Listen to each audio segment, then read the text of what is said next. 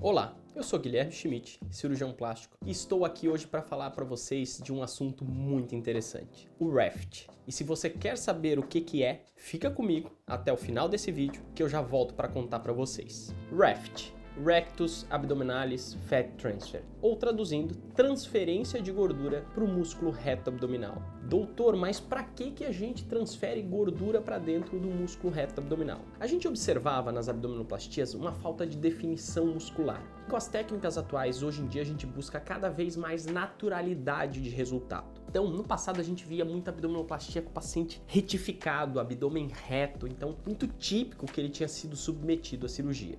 Com as evoluções das técnicas, hoje a lipoaspiração de definição, a HD ou LAD, são tudo nomes para o mesmo procedimento, a gente tem alguns locais onde a gente faz uma lipoaspiração mais superficial para a gente simular os contornos musculares. E associado a isso, foi inventada uma técnica onde a gente coloca, além da lipoaspiração de alta definição, gordura dentro do músculo reto abdominal o raft. E como é feito isso, doutor? Ele é feito durante a abdominoplastia ou a mini abdominoplastia. Com ele nós temos acesso direto ao músculo, sobre visão essa enxertia de gordura, diferentemente do U-Graft, onde também vai ter vídeo daqui a pouco aqui no canal, que a gente faz essa injeção guiada por ultrassom. Então, quando que ela é feita? Na abdominoplastia e na mini abdominoplastia, nós faremos a correção da diástase, que é a abertura muscular que o paciente tem geralmente após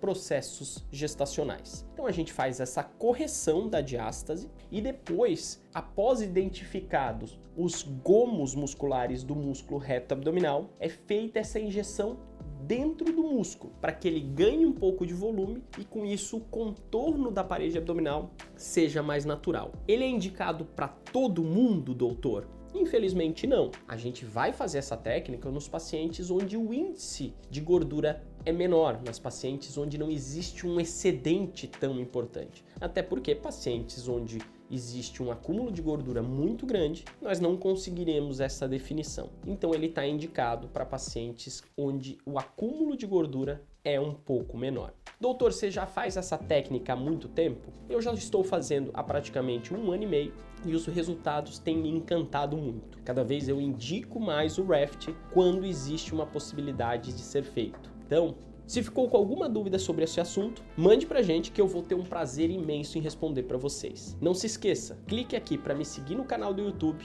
e corre lá para me seguir no Instagram. Toda semana tem conteúdo novinho sobre esse universo fantástico que é a cirurgia plástica. Até o próximo vídeo.